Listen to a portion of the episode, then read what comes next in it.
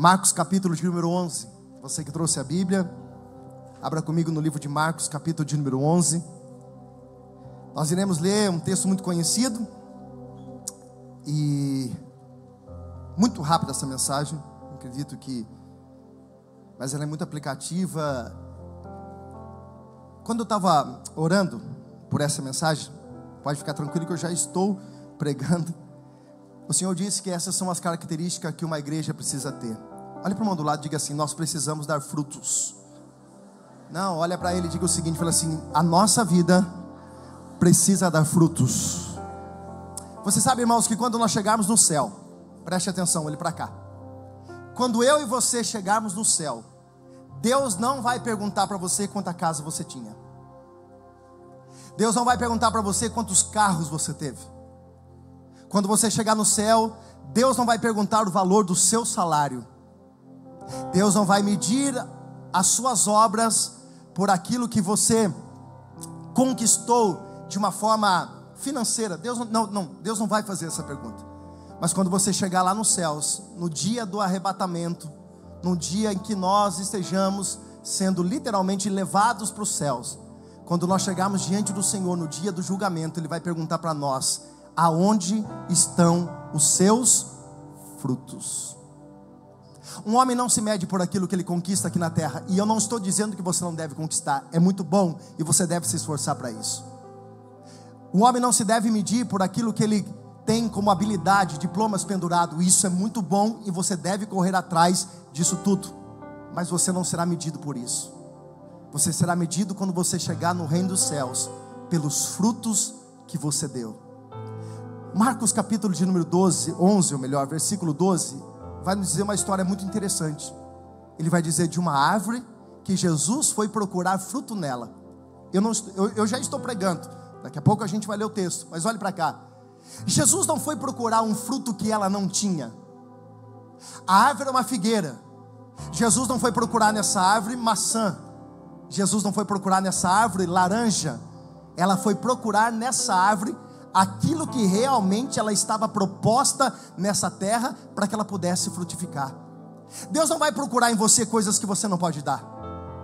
Deus não vai procurar em você aquilo que Ele vai procurar na minha vida. Porque cada árvore, preste atenção, está designada a entregar os seus frutos. Então a minha vida é uma árvore, e eu tenho que entender se ela está dando fruto ou se ela não está dando fruto. Marcos capítulo de número 11, versículo 12. Quem achou, diga eu achei. Quem não achou, diga eu estou procurando. Ou vou colar do telão. Aleluia. Diz assim a palavra de Deus.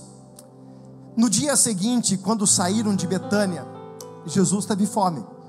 E vendo de longe uma figueira que tinha folhas, foi ver se nela acharia alguma coisa. E chegando a ela, não achou senão folhas, porque não era tempo de dar figos. E Jesus, falando, disse-lhe: Nunca mais como alguém fruto de ti para sempre. E os seus discípulos ouviram isso. Versículo 20: E eles, passando pela manhã, viram que a figueira tinha se secado desde a raiz. Glória a Deus. Feche os seus olhos. Pai, muito obrigado por este momento.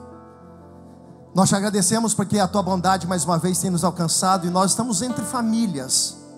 Nós estamos entre irmãos e a qual, Deus, todos nós fazemos parte desse reino, o reino dos céus. E eu peço, Pai, que a tua misericórdia nos alcance neste momento, para que eu possa ser um instrumento, uma ferramenta da tua palavra, Deus. E tudo que sair da minha boca, Pai, tudo que sair do meu coração, seja destinado dos céus às nossas vidas. Que eu apenas seja um canal, que eu apenas seja um instrumento, que eu apenas seja uma ferramenta. Que nesse pouco tempo, ó Deus, nessa breve mensagem, o teu Espírito nos revele qual o maior propósito que nós temos nessa terra. Assim nós oramos e desde já te agradecemos em o nome de Jesus. E aqueles que creem digam amém, Jesus. Olhe para cá. Talvez essa mensagem para mim uma das mensagens que mais me confronta. Para mim, essa mensagem é o que mais me conforta. E essa mensagem também para mim é uma das mensagens que mais me ensina. Porque nós precisamos entender algo, e eu quero que você foque muito nisso. Você vai ouvir muito isso eu falar, e talvez até de uma forma repetitiva. Nós estamos nessa terra, e o destino de nós estarmos nessa terra é dar frutos.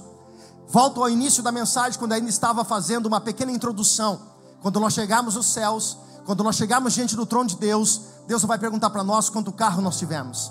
Deus vai perguntar para nós quanta casa nós conquistamos, por mais que isso seja importante. Mas quando Deus olhar para nós, quando Deus olhar para mim, quando Deus olhar para você, isso não vai ter ninguém que vai ser é, ausentado desse processo. Todos nós um dia passaremos por esse trono e seremos julgados justamente pelos nossos frutos. E eu quero que você entenda isso. Você é uma árvore e você é realmente alguém chamada para dar frutos. Agora, nesse texto acontece uma coisa muito inusitada. Se você visse essa cena, talvez acontecendo nos dias de hoje, você também pararia para olhar e observar essa cena. Com certeza isso aconteceria. Um homem, e nesse caso nós estamos falando de Jesus, ele para diante de uma árvore e ele começa a dialogar com essa árvore. Ele começa a conversar.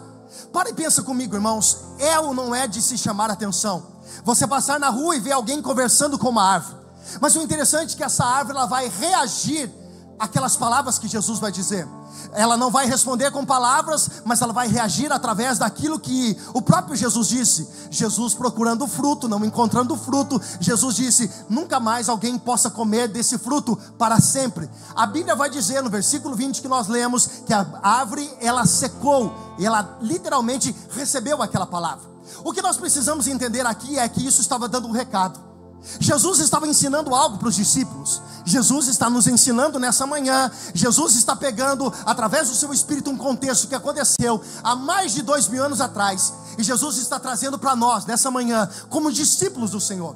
Você para para pensar e entende que até esse exato momento, é, Jesus estava apenas falando sobre coisas que traziam vida, traziam doentes para Jesus, Jesus curava, traziam pessoas que eram mortas, Jesus ressuscitava, e agora os discípulos estão tendo um choque.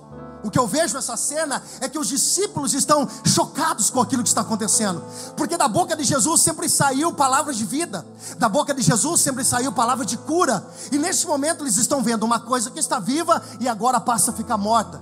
Você entende que há uma mensagem embutida nisso? Jesus está ensinando que o reino de Deus também tem o seu lado do rigor, do seu lado a qual nós muitas vezes romantizamos demais. O evangelho não é simplesmente um romantismo, o Evangelho é uma verdade. O Evangelho é algo que nos confronta. O Evangelho é algo que traz mudança para a nossa vida. O Evangelho é um poder que vem em nós, de fazermos olharmos para dentro de nós e vermos o que nós não estamos fazendo, ou que estamos deixando de fazer, para que o reino de Deus se manifeste na nossa vida.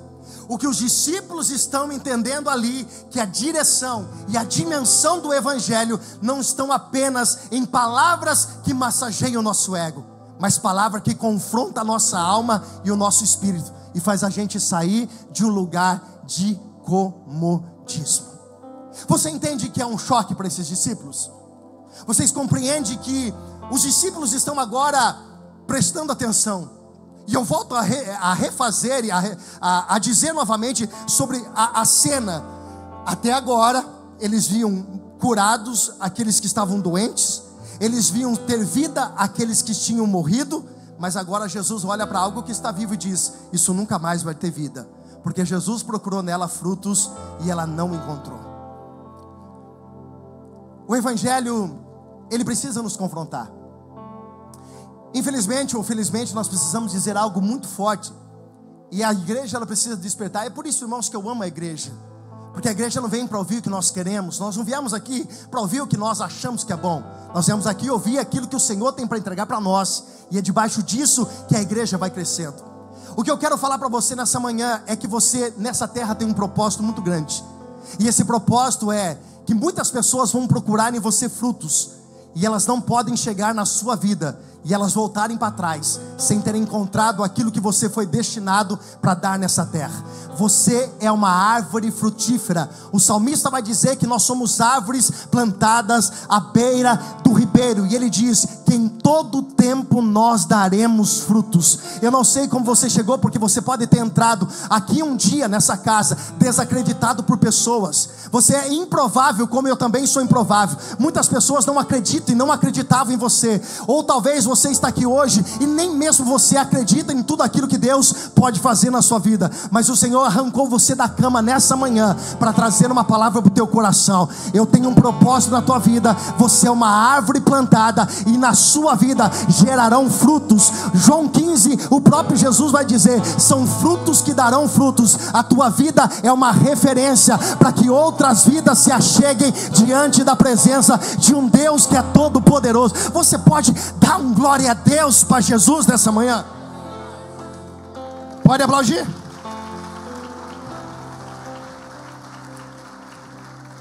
Eu inicio a mensagem dentro do contexto. Jesus sai da cidade de Betânia, provavelmente da casa de Marta, Maria e Lázaro. E a Bíblia vai dizer que Jesus observa de longe uma árvore. Diga, Jesus observa de longe uma árvore. E a Bíblia vai dizer que essa árvore tinha muitas folhas. Era uma figueira, Cíntia. E ela tinha muitas folhas. E a Bíblia vai dizer que Jesus saiu e estava com fome. Qual era o sinal que aquela árvore estava dando? Olhe, preste atenção para cá. A mensagem é muito rápida, mas ela é muito aplicativa. Aquela árvore estava dando um recado para Jesus: Eu tenho frutos. Por quê? Porque a figueira naquela região, a figueira em Israel, primeiro ela dá frutos, depois ela dá folhas. Primeiro ela dá fruto, depois ela dá folhas. Primeiro ela dá fruto, depois ela dá folhas. O que era o sinal que aquela figueira estava dando? Eu tenho folhas. Então, supostamente Jesus está entendendo, essa árvore tem frutos. Só que, irmãos, nada passa ou nada foge do teste da proximidade. Ah, meu Deus. Nada foge do teste do tete a tete, do próximo, do estar perto. Porque uma coisa é você dizer que dá fruto, uma coisa é, é ter fruto na sua vida. Uma coisa é as pessoas olharem para você e ver uma boa aparência. Outra coisa é as pessoas olharem para você e ver se realmente você tem frutos. Você entende que aqui essa figueira está dando um sinal para Jesus. Essa figueira está dizendo: Ei, eu tenho frutos. Por quê? Porque ela tinha folhas.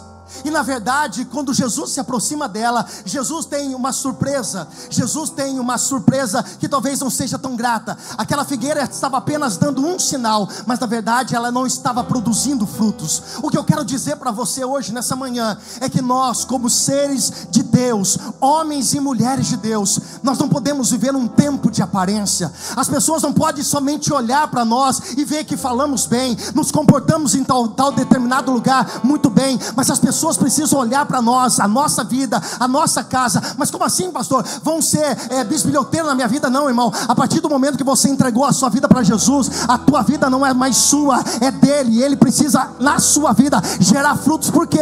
Porque muitas pessoas, como eu disse no início da mensagem, vão chegar perto de você, vão olhar para você, e elas não querem ver apenas folhas, elas querem ver frutos, e os seus frutos serão aquilo que serão gerados pelo Espírito Santo. Ei, eu e você não somos árvores mortas, nem de aparência. Eu e você somos árvores plantadas diante da presença de um Deus que é todo poderoso. E eu estou aqui nessa terra, como você também está, para dar frutos, e o teu fruto vai permanecer por gerações, em nome de Jesus.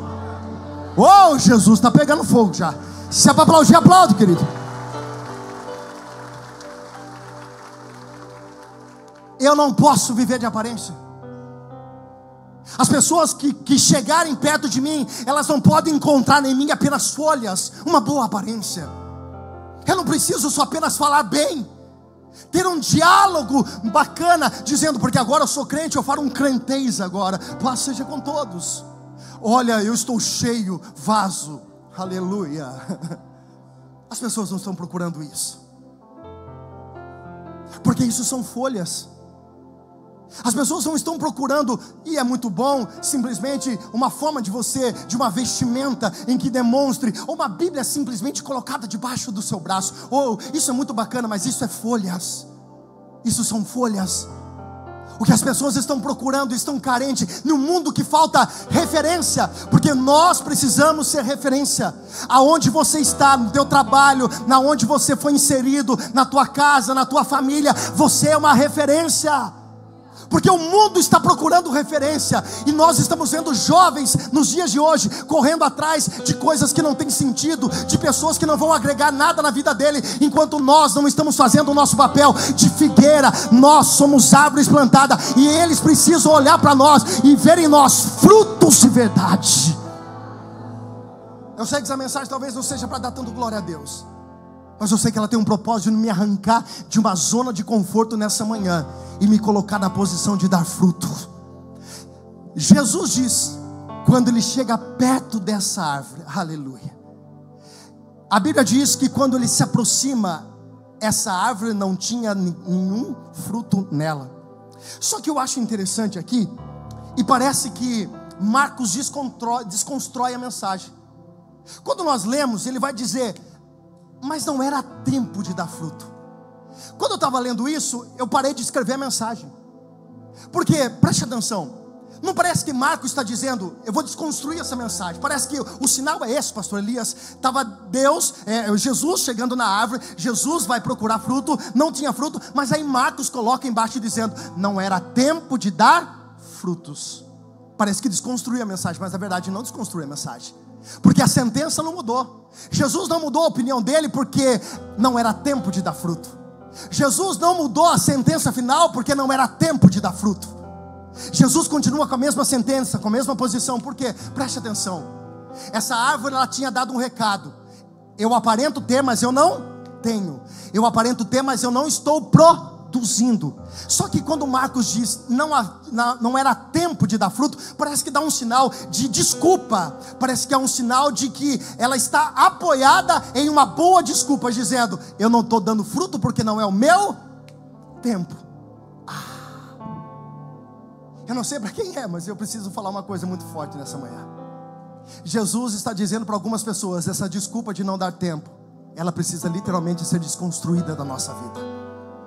Para algumas pessoas está dizendo, ah, pastor, eu estou esperando o tempo. Não, Jesus não vai esperar o tempo, ele vai procurar em você. Se você não tiver frutos, ele vai literalmente virar as costas e procurar frutos em outros lugares. Aquilo que era para você fazer, Deus vai inserir na vida de outra pessoa. O que eu quero despertar no teu coração nessa manhã, meu irmão, minha irmã, nós estamos aqui e muitas vezes somos muito bons em dar desculpas, arrumamos bons argumentos, não tenho tempo, é muito atarefado, as coisas não aconteceram do jeito que eu queria, no tempo que eu queria. Nós queremos o tempo a nosso favor, mas mas muitas vezes não usamos o tempo de Deus na nossa vida para fazer aquilo que nós somos chamados. O que eu tenho para dizer para algumas pessoas talvez seja um confronto ao teu espírito, à tua alma, mas Jesus está dizendo: os teus melhores argumentos para mim não funcionam. Você pode não ter tempo, e quando você fala que você não tem tempo, você diz que Deus é mentiroso. Por quê? Porque a palavra de Deus diz: a tempo para todas as coisas debaixo do céu. Se você não está procurando tempo, é porque você está desorganizado.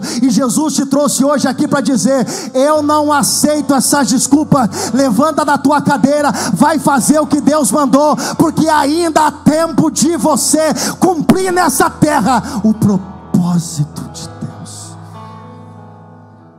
Não tenho tempo. Jesus não muda o discurso não é tempo de dar fruto. Jesus não muda o seu discurso. Agora olhe para cá, irmãos. Há um outro conceito estabelecido sobre essa palavra. Por quê?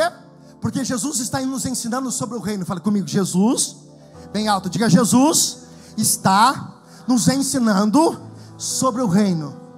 Olha que interessante. Existe uma demanda e existe uma oferta. Preste atenção. Jesus está com fome, isso é uma demanda. Procurar na figueira o fruto é uma oferta. Agora preste atenção. A figueira, olha para cá, ela tem um simbolismo muito forte. A única árvore, eu estou dizendo que é a única árvore que representa o povo de Israel é a figueira. Sabia disso? Israel, o símbolo de Israel é a figueira. Então preste atenção: Jesus, ele não estava indo procurar em qualquer outro lugar o fruto. Jesus estava indo procurar em uma figueira que representa o seu povo. Lembra quando eu disse para você que Jesus ele olha que interessante isso. Ele não vai procurar em outras pessoas aquilo que você pode entregar. Aquilo que Jesus cobra de você, coloca no teu coração, Ele acelera o teu coração para que você faça, é porque esse fruto está inserido em você. O que Jesus está dizendo aqui agora, preste atenção. Ele está procurando em uma árvore que pode dar aquilo que ele realmente precisa. Então, quando essa árvore está negando, essa árvore está deixando de cumprir o propósito, ela está literalmente deixando de viver nessa terra aquilo que ela foi designada para viver. É por isso que alguém que deixa de cumprir o seu propósito e fazer aquilo que Deus mandou é uma pessoa sem sentido. Você conhece pessoa que não tem nada, ela não tem direção nenhuma, ela não sabe para onde vai, ela não sabe o que fazer, ela está sempre perdida, ela está sempre precisando de ajuda, ela não tem sentido na vida, ela está sempre reclamando, por quê? Porque ela é uma árvore, mas ainda ela não descobriu o seu propósito. Aí Jesus te traz nessa manhã e está dizendo para você: você não está sendo cobrado por algo que você não pode dar. Você está sendo cobrado por aquilo que você está nessa terra para produzir. Olhe para quem está do lado e fala assim: se mexe, irmão, pelo amor de Deus. O que nós estamos vivendo nesse tempo é um tempo de comodismo, é um tempo em que nós estamos dependendo de que algo faça para que a gente possa fazer, sendo que Jesus vai até essa árvore dizendo: Eu estou com fome, eu preciso comer. Mas quando é negado, a árvore é seca, ela é destruída, ela é literalmente colocada a um tempo de destruição. Mas Jesus nos trouxe hoje aqui para dizer: Eu ainda vejo frutos na sua vida, eu ainda vejo frutos na tua casa, eu ainda vejo pessoas chegando até a presença de Deus através da sua vida Ei, Deus trouxe você hoje aqui para dizer: se mexe, produz fruto, porque enquanto você produz fruto, é sinal de vida, é sinal de crescimento, é sinal de prosperidade. A tua vida, vou dizer de novo, é uma árvore plantada à beira do ribeiro e vai produzir frutos todo tempo.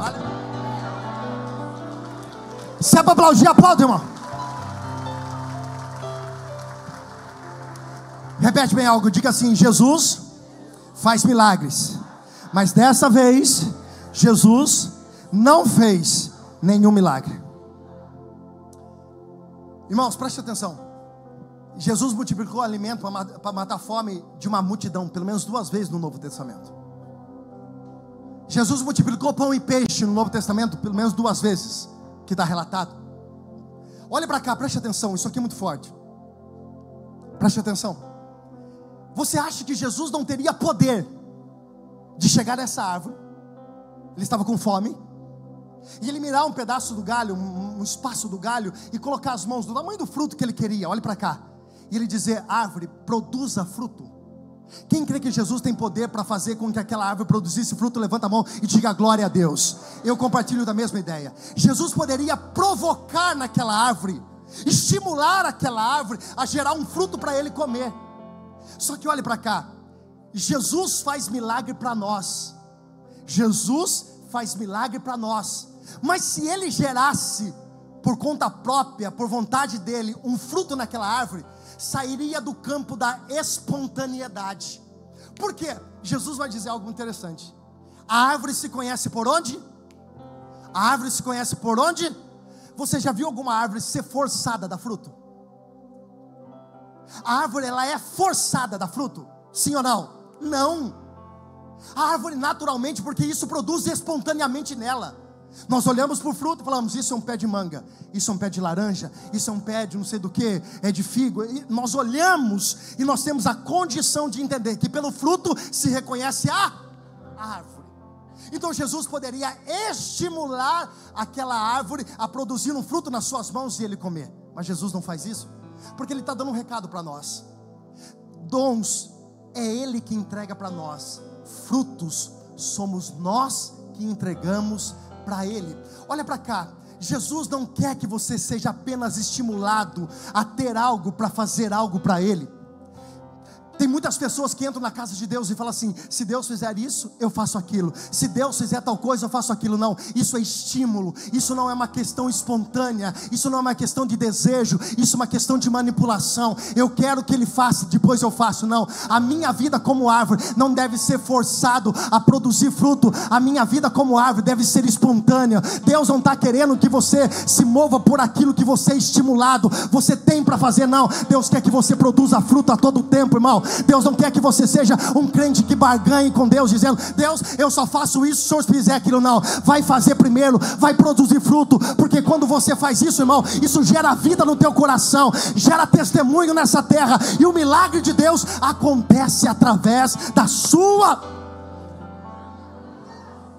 Fala para quem está do teu lado assim: não queira fazer troca com Deus. Não, não, não, não, olha com força, diga para ele assim: não queira fazer troca com Deus. Diga, olha para ele assim: você é um fruto que foi gerado, e através de um fruto que foi gerado, você também produzirá fruto nessa terra. Dá uma olhada para esse fruto do teu lado, diga assim: você tem uma responsabilidade. Fale assim: a batata está assando para o teu lado. Fale assim: se mexe logo que Jesus vai cobrar os seus frutos. Eu estou olhando aqui Jesus falando com aquela árvore. Alguém consegue imaginar essa cena? Olha para cá. Alguém consegue imaginar essa cena? Jesus olhando para a árvore dizendo assim: Nunca mais você dará fruto outra vez, e você vai secar. Eu imagino os discípulos perplexos, desesperados, eles não veem milagre, eles não veem alguma coisa acontecer. E a Bíblia vai dizer que Jesus vira as costas e sai. Olha que forte que é isso, irmãos.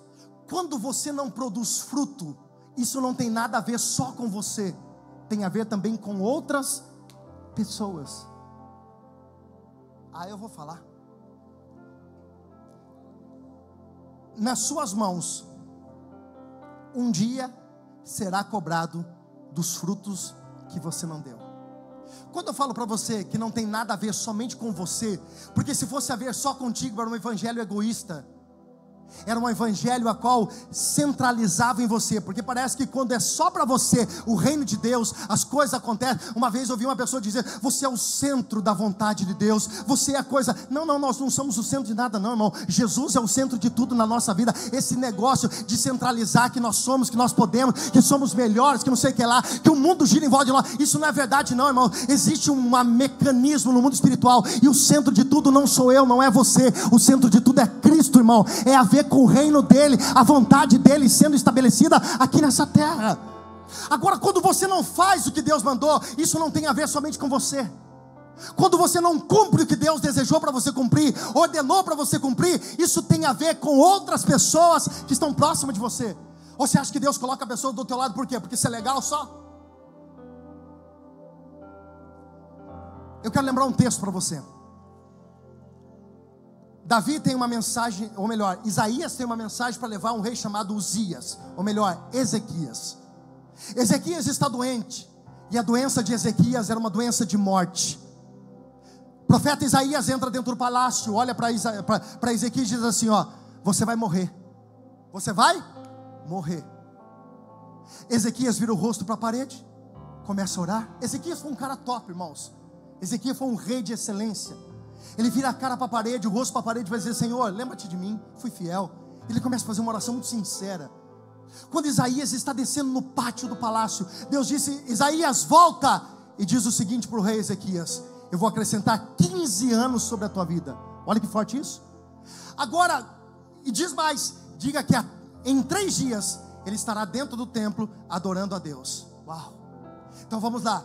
Deus tem o poder sobre a tua palavra da vida Deus tem o poder sobre as suas palavras da morte. Deus tem o poder da cura, Deus tem o poder da restauração, Deus tem o poder da libertação, Deus tem o poder de todas as coisas. Mas aí Isaías olha para os servos do rei Ezequias e diz assim: pega a pasta de figo e passa sobre as feridas do rei Ezequias.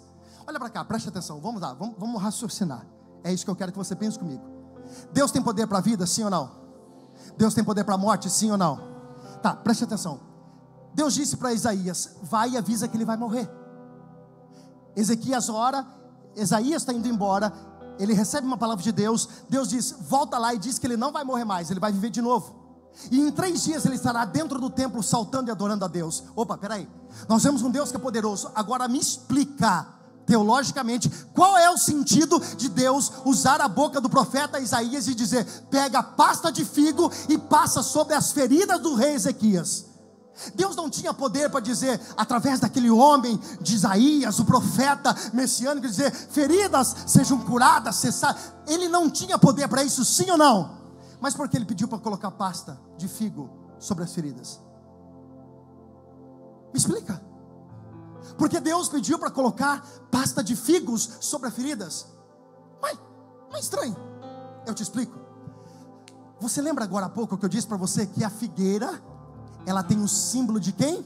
Do povo de Israel. Diga melhor, do povo de Israel. A figueira significa a nação, o povo de Israel.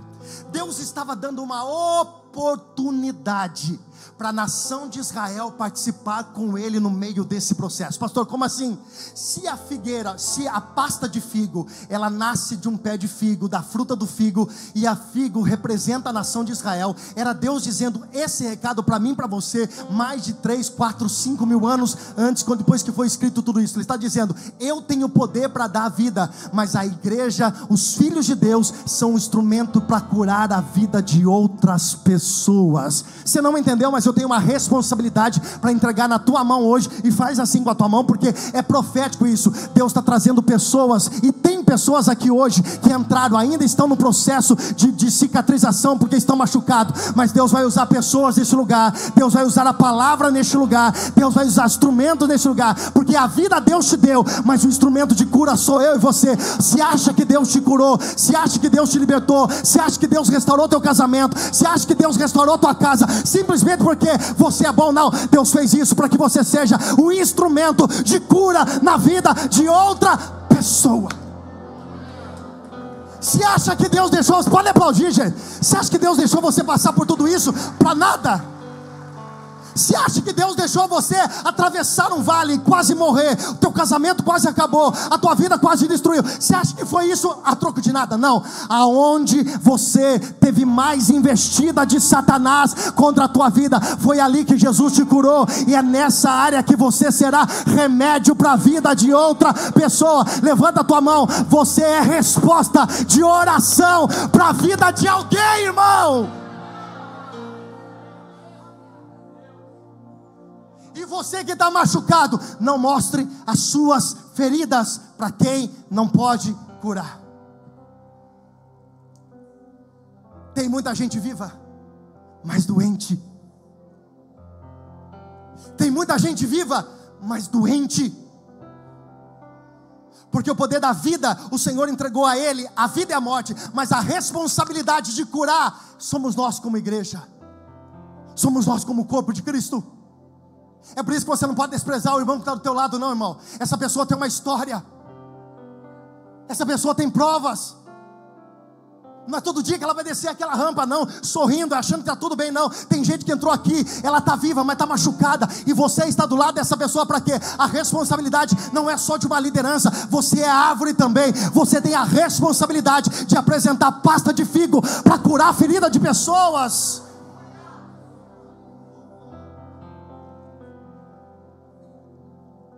Diga comigo, Deus. Fala bem alto, diga assim: Deus não erra. Escolha bem a figueira que você deve sentar embaixo. Escolha bem a figueira que você deve sentar embaixo. Senta debaixo de figueira que dá fruto, irmão. Senta debaixo de figueira que produz fruto, aonde tem a palavra. E graças a Deus nós estamos numa igreja que, que não fica pregando aquilo que massageia o nosso ego. Irmãos, não é fácil pregar uma mensagem dessa. Não é fácil. Porque a gente vai preparando, a gente vai vendo onde o Espírito Santo vai levando, a gente vai falando, mas Deus, é sério isso? E Deus vai falando assim, é isso que cura. Ou quando você está doente, fala para você tomar uma bezetacil. Quem gosta de tomar bezetacil aqui? Levanta a mão. Eu vou orar para você. Você gosta, irmã? Misericórdia. Sangue de Jesus tem poder. Eu corro, irmão, se for necessário eu troco por alguma coisa. Tem como dar 10 tipos de remédio diferentes à turma. Eu, eu, eu, não suporto. Porque, mas quando você toma uma injeção, quando você toma alguma coisa que, que vai colocar mente, hoje não. Mas quem é os antigos aqui dos mentiolate raiz mesmo? Levanta a mão aí. Aquele um que colocava, irmão. Você não sabia se você gritava de dor hum, da ferida ou do mentiolate que foi colocado. Ah, irmãos, eu corria para tu contar. Hoje é bem Nutella, o negócio. É isso. Dá para beber o mentiolate. Mas aquele um que é a raiz mesmo. Tu chegava em casa com aquela tampa do dedão arrancada porque você tropeçou na rua. Tua mãe falava assim: senta aí. Jogava aquele álcool para desinfetar. Quarnica. Alguém dessa época, levanta a mão e diga glória a Deus. Tamo junto ardia demais. Só que cinco minutos depois, o que você estava fazendo? Correndo de novo, por quê? Porque a dor tinha cessado. Eu estou dizendo para você hoje: a palavra dói, confronta, mas ela traz cura para a nossa alma, libertação e nos prepara para quê? Para que a gente possa literalmente produzir os frutos que nós somos designados. Essa. Dá um glória a Deus por isso, irmão. E eu encerro. Pode aplaudir, pode aplaudir, pode aplaudir. Aplauda bem forte, Jesus.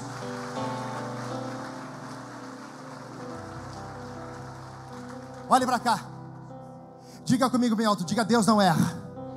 Diga para mim bem alto assim. Diga bem alto. Diga assim: Deus não fica abaixo de ninguém, nem atrás de ninguém. Ok? Repete comigo: fruto é coisa boa. Só que a primeira mensagem do fruto na terra não foi dado como coisa boa. Aquilo que Deus criou, quando Ele colocou Adão e Eva dentro do jardim do Éden, Ele disse: Como de todos esses frutos mas eu como desse que é o fruto da sabedoria, do conhecimento do bem e do mal.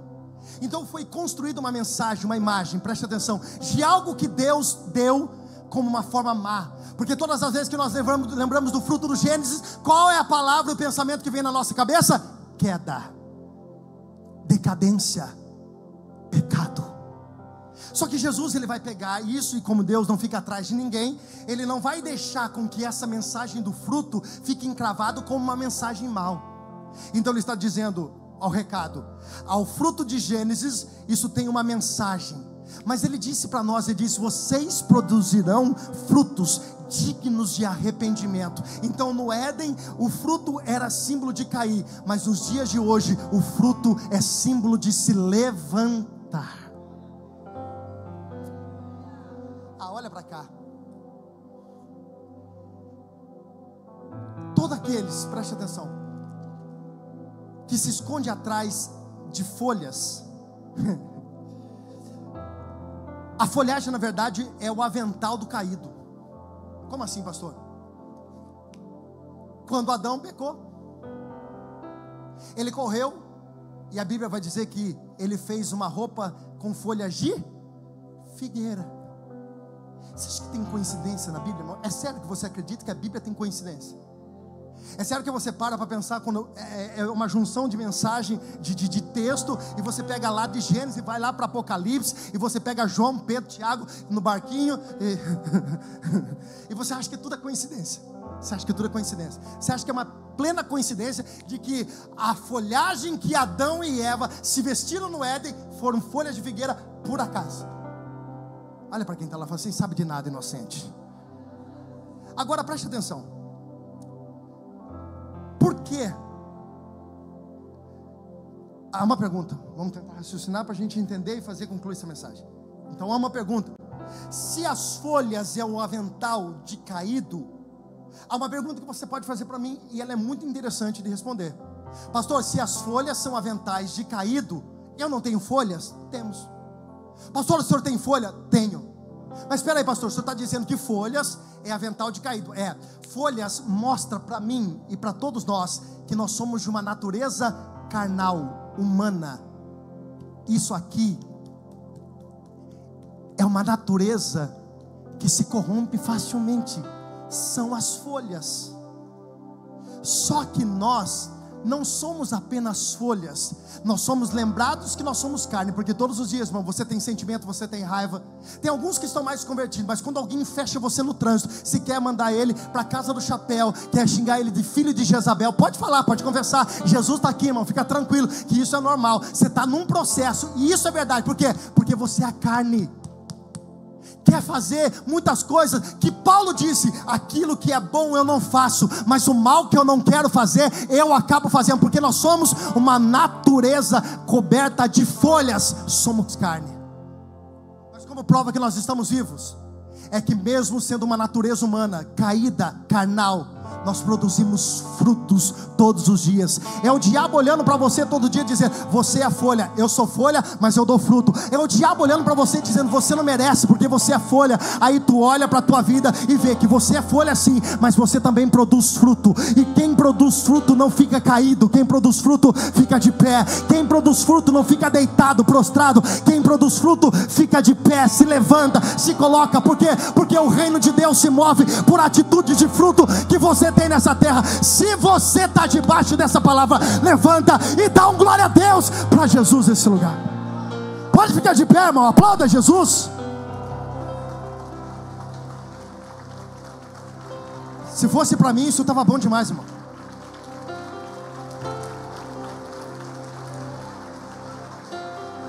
Sacode quem está do teu lado, diga assim: Você é árvore não, eu preciso que você sacuda, sacuda mesmo, sabe uma sacudida nele mesmo. Diga assim para ele: assim, você é árvore plantada à beira do ribeiro.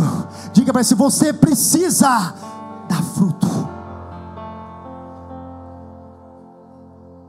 Jesus olha para aquela árvore e diz: Nunca mais coma alguém fruto de ti.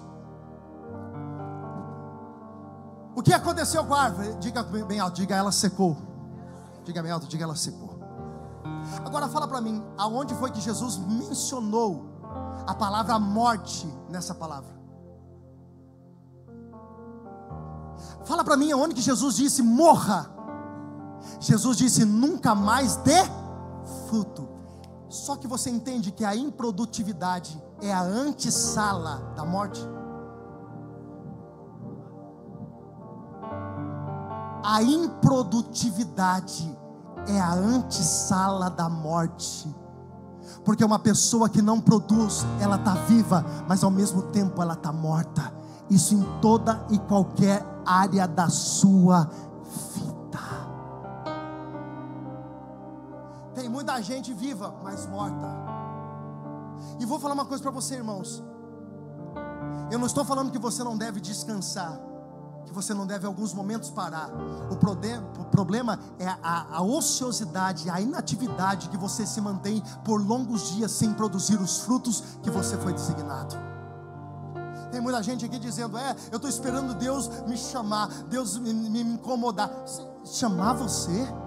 Se já é lavado, remido pelo sangue do Cordeiro, você desceu nas águas, você aceitou Jesus como Salvador, você está querendo mais o quê? Que um anjo deixe do céu, sacode a tua vida e fala assim: vamos lá trabalhar na obra do Senhor, vamos produzir frutinho que você trabalha. Não, presta atenção, irmão. Tem muita gente que não está prosperando na vida, porque Deus está esperando os teus frutos. Tem muita coisa fechada na tua vida, janela do céu fechada, porque Jesus está dizendo: aonde estão os seus frutos? Louvor, pode subir. Diga para quem está do teu lado, é muito perigoso. Não, diga para ele, diga assim, é muito perigoso. Ficar muito tempo sem dar fruto. Pastor, o que eu faço? Diga para ele, volta a produzir. Fala para quem está do teu lado assim, volta a produzir. Porque você vai ser cobrado pelos seus frutos. Jesus disse, olhe para cá. E aqui eu encerro. Jesus disse: nunca mais como alguém, Danilo, desse fruto. Quer que eu mastigue para você? Quer que eu mastigue para você e transmita para você o que Jesus disse? Ele disse o seguinte: se você não faz para mim, não vai fazer mais para ninguém.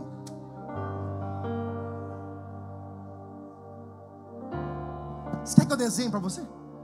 Jesus está dizendo: se você não fizer para mim, não vai fazer mais para ninguém. Você acha que Deus te colocou nessa terra? Ele te deu vida, te libertou, te salvou, garantiu a vida eterna para você. Para quê? Para que você seja uma ferramenta do diabo lá fora? Não. Se não é para Jesus, não é para ninguém, irmão. Você está na hora de se posicionar. E você que está a tempo aí, ah, porque eu estou machucado, ah, porque não sei o que lá, ah, porque eu tenho uma boa desculpa. Jesus está dizendo para pessoas aqui hoje: as suas desculpas acabaram.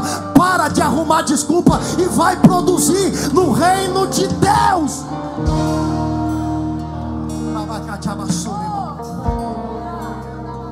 Deus está interessado em você que produza frutos para o reino, para que o nome dele seja exaltado e seja glorificado.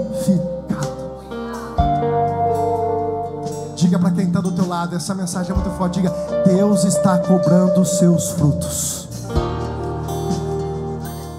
Faz assim com as mãos, faz assim com as mãos e olha para a pessoa que está lá, assim: aonde estão os seus frutos? Diga para ela, diga para ele, diga aonde estão os seus frutos? Aonde está? Aonde está? Ou tu acha que você vem aqui só para você sentar e ouvir e você não tem responsabilidade quando você sobe aquela rampa? Ei, deixa eu falar uma coisa para você. Você tem é, muita responsabilidade. E digo mais, aquelas pessoas que estão do teu lado, aquelas pessoas que trabalham com você, aquelas pessoas que dentro da tua casa ainda não conhecem, essas pessoas precisam ver fruto na tua vida. E eu tô aqui para dizer, se prepare, porque você será uma árvore frutífera. Você será uma árvore frutífera. Quem procurar vai encontrar fruto na tua vida. Levante as suas mãos, levante as suas mãos, levante a sua voz, adore é Ele. Aleluia.